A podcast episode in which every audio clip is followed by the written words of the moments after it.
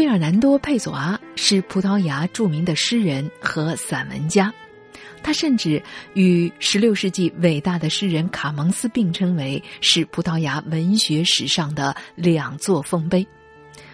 《恍然录》这本书是他的晚年的随笔结集，也是作者的代表作之一。作者在随笔当中的立场不断的有所变化。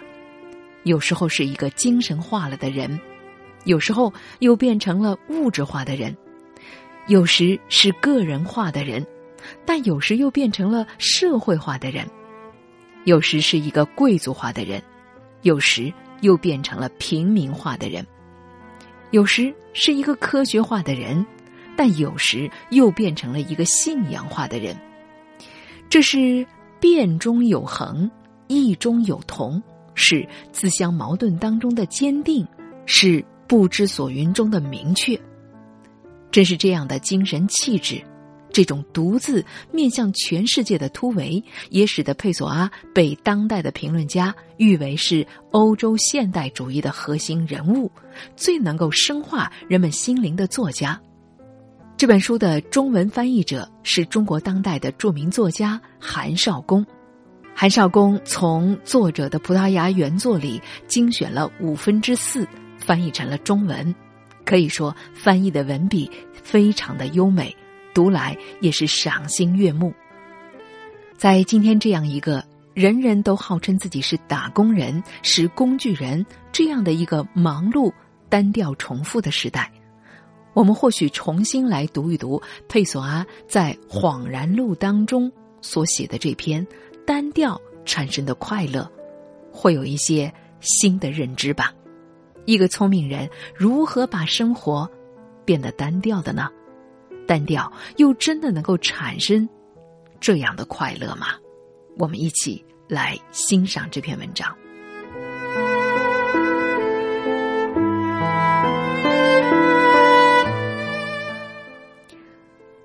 大多数的人。以其愚笨的生活在他们的生活之中，而这一回，愚笨中的智慧让我惊讶。显而易见，普通生活的单调极其可怕。我在一个普通的餐馆吃中饭，看见柜台的后面的厨师，右边的老侍者，正在像对待这里所有的客人一样为我服务。我相信，他这么做已经有三十年了吧。这些人过着一种怎样的生活呢？即便再过上四十年，那个厨师还是差不多在厨房里度过他的每一天，有一点点休息，相对来说少了一点睡眠。有时候到村子里去转一圈，回来时拖沓了一点儿，但也无需愧疚。他慢慢的积攒着自己慢慢赚来的钱，他将要落病，并且不得不放弃他的厨房，进入他在某省买下的墓地。他在里斯本活了四十年，但是他从来没有去过二区，没有去过戏院，只去过一次 C 区那里的马戏。他结了婚，为什么结婚？和如何结的婚，我对此当然一无所知。他有四个儿子和一个女儿。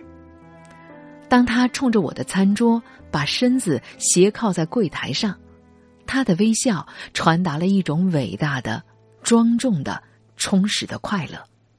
他并没有装模作样，没有任何的理由这么干。他之所以显得快乐，是因为他确实快乐。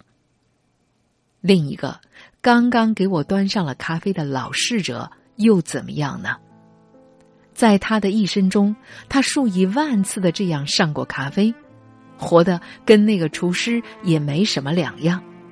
唯一的区别是他干活的餐厅跟别的人干活的厨房还有四五码之遥。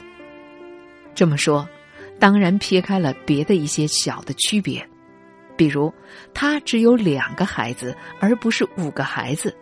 他更经常会去聚市。他比厨师更了解一点里斯本。它同样是充实的。我带着真正的惊骇，再一次观看那些生物的全景，几乎为他们感到恐惧、悲伤和惊乱。我发现，那些没有感到恐惧、悲伤以及惊乱的人，正好是生活在他们生活当中，并且最有权利这么做的人。文学想象核心的错误，就是这样的观念：以为别人都像我们，而且像我们一样的感受。但人类的幸运不正在于。每一个人都是他们自己，只有天才才被赋予成为别人的能力。一切的事物最终来说都是相对的吧。街头一个小小的事故，把餐馆的厨师吸引到了门口。此时的他，比我寻思一个最具有原创性的念头，比我阅读一本最好的书。或者欣喜于一些无用的梦，有着更多的娱乐。而且，如果生活的本质是单调的，那么真理就是他比我更容易，也更好的逃出了单调。你看，真理不属于任何人，所以他并不比我更多的拥有真理，但他拥有快乐。聪明人。把自己的生活变得单调，以便使最小的事故都能富有伟大的意义。任何历险的猎手在打下了三只狮子以后，都会丧失继续猎狮的兴致。而在我单调的厨师那儿，他所目击的所有的街头斗殴都能够让他感到赏心悦目，从中感到快乐。对于。一个从来没有离开过里斯本的人来说，驾驶电车去一趟里斯本的 B 区，就像是一趟远游了。如果有一天让他探访另外的一个城市，他可能都觉得去了一趟火星呢。另一方面，遍游了全世界的旅行者，走出方圆五千英里以外，也不再能够发现什么新的东西。哪里？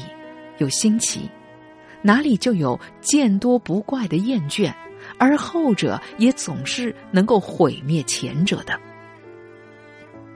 一个真正的聪明人，都能够从他的躺椅里欣赏整个世界壮观的景象，根本不需要同任何的人说话，也不需要了解任何关于阅读的方法，他仅仅需要知道。该如何运用自己的五种感官，还有一颗灵魂里纯真的被爱？你看，一个人为了摆脱单调，必须使存在单调化；一个人必须让每一天都如此平常而不觉得，那么在最微小的事故当中，才有欢愉可供探测呢。而在我自己日复一日的工作里，充满的是乏味、重复、不得要领的事情。幻象使我神不守舍，那遥远海岛的残梦，在另一个时代的花园大道上举行的种种聚会，不同的景象，不同的感觉，另一个不同的我。但是。平心而论，我意识到，如果哪一天我真的得到了那一切，他们就会无一例外的不再是我的了。事实上，V 先生比任何梦中的国王更有价值。道拉多雷斯大街上的办公室比所有虚构花园的宽广大道更有价值，因为。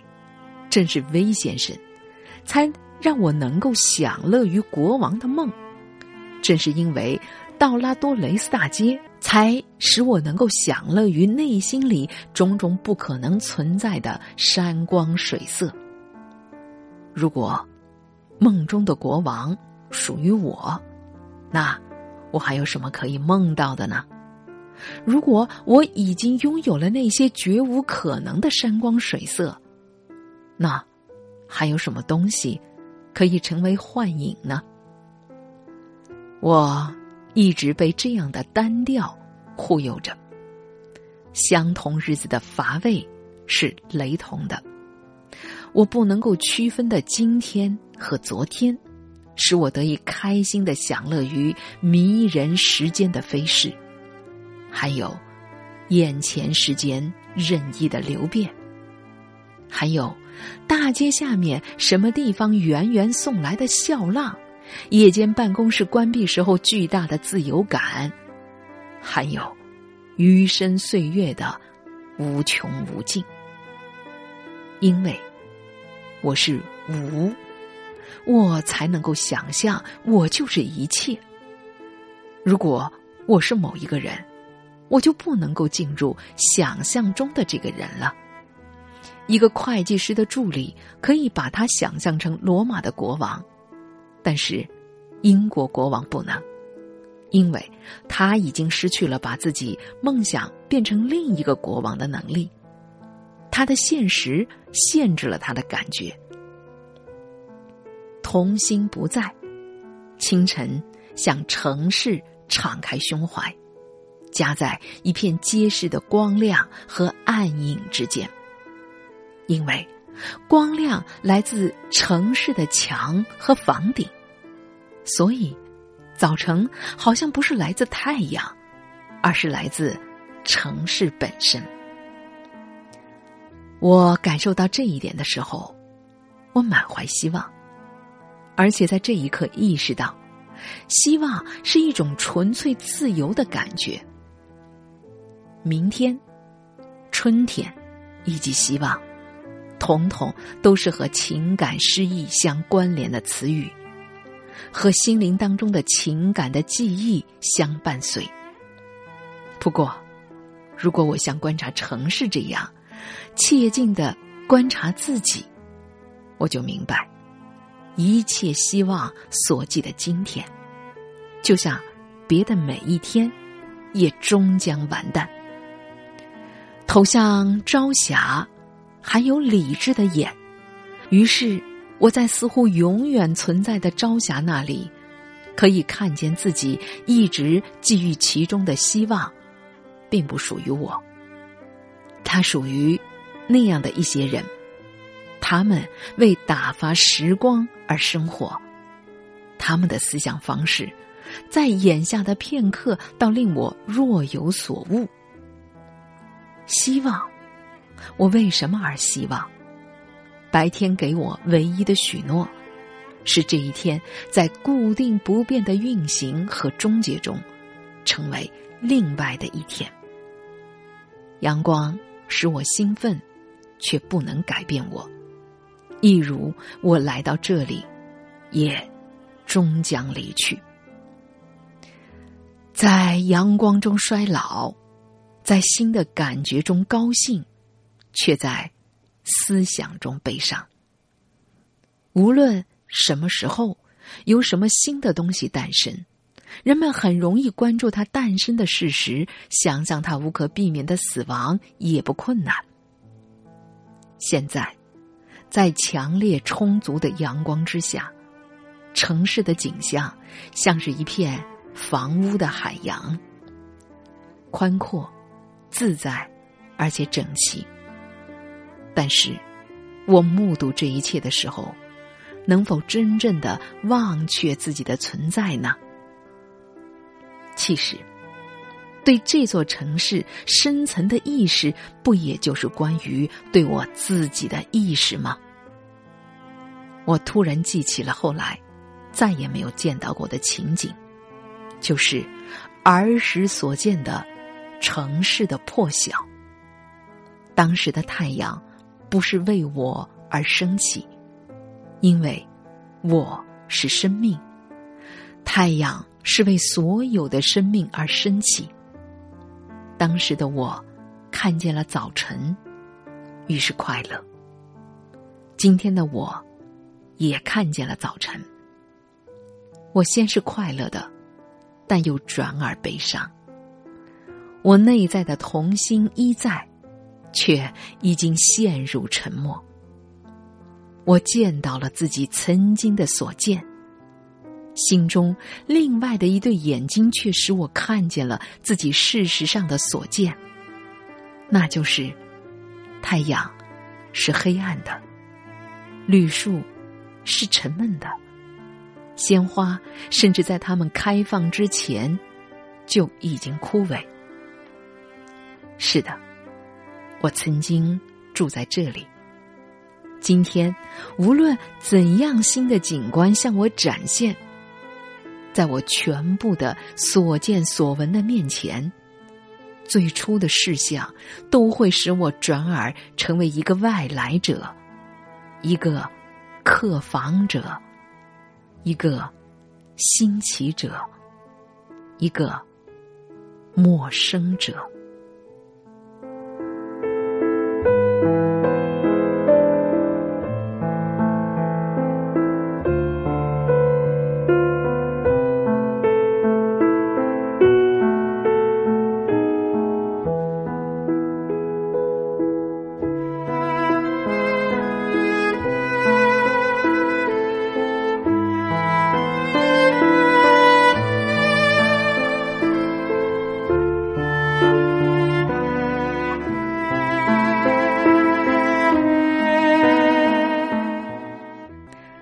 在今天节目的最后，就一起来欣赏佩索阿写的这首诗吧。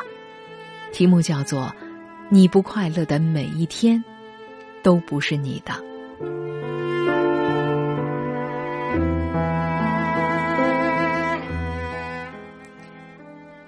你不快乐的每一天都不是你的，你只是虚度了它。无论。你怎么活？只要不快乐，你就没有生活过。夕阳倒映在水塘，假如足以令你愉悦，那么爱情、美酒或者欢笑，便也无足轻重。幸福的人。是他从微小的事物中汲取到快乐，每一天都不拒绝，自然的馈赠。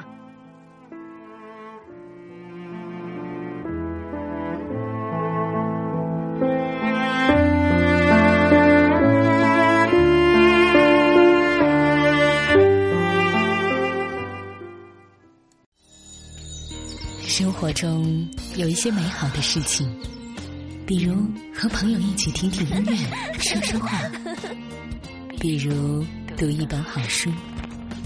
读书让心灵宁静开放，就像一朵蓝色的鸢尾花。世界可能迷茫喧嚣，人们可能擦肩而过，但在生命飘扬的时间里，我们在一起，度过一段美好时光。FM 九五浙江经济广播九五爱阅读舒心主持。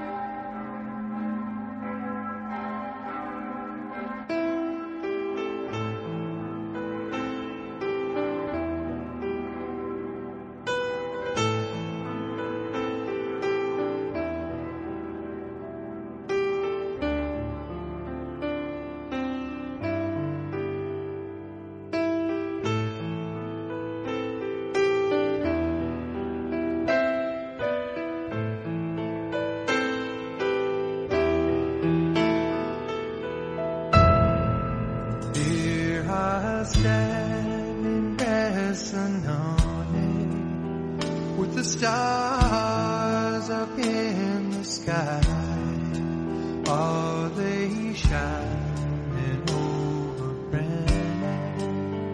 and upon the other side you are the sweet surrender.